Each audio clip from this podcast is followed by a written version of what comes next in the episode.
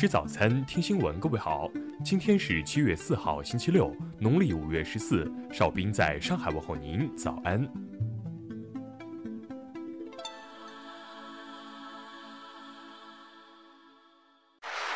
首先来关注头条消息。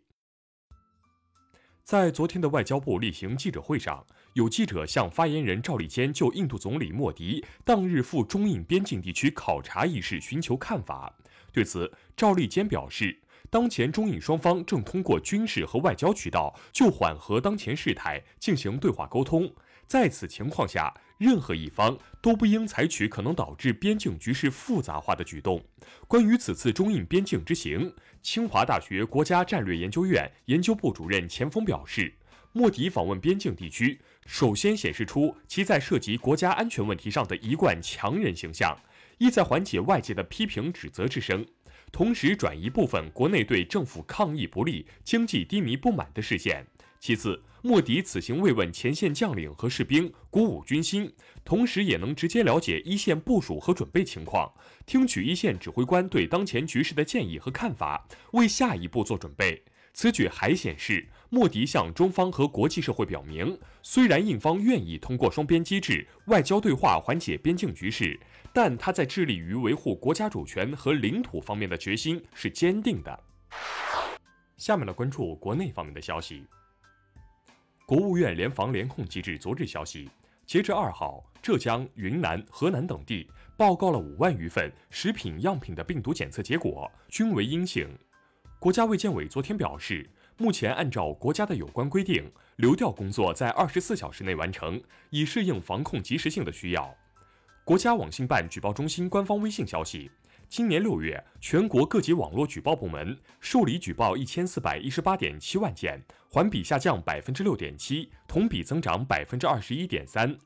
中国信息通信研究院昨天发布的《中国数字经济发展白皮书》显示，二零一九年。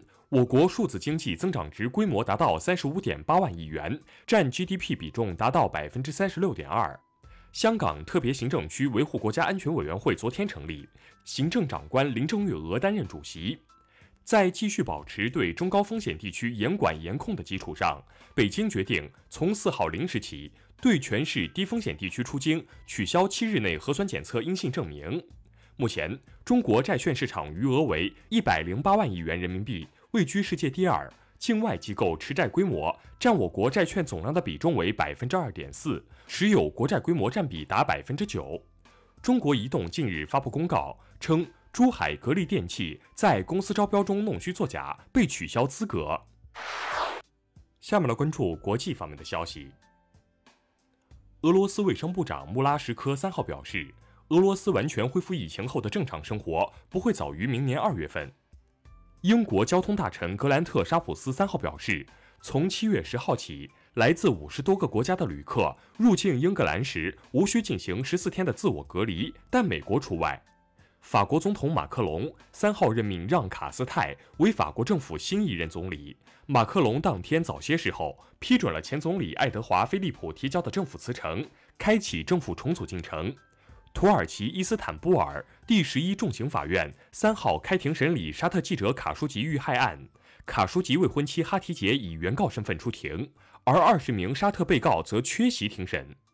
截至当地时间三号上午十二时，缅甸帕敢翡翠矿区塌方事故遇难人数升至一百七十二人，另有五十五人受伤送往医院救治，这也是缅甸伤亡人数最多的一次矿难。美国司法部二号证实。就两名协助日产公司前董事长卡洛斯·戈恩潜逃的嫌疑人，日本方面已正式向美方提出引渡请求。彭博社二号报道，波音将在两年后停产747机型。波音回应称，订单足以支撑两年以上，会做出相应调整，以保证健康的生产线和客户需求的满足。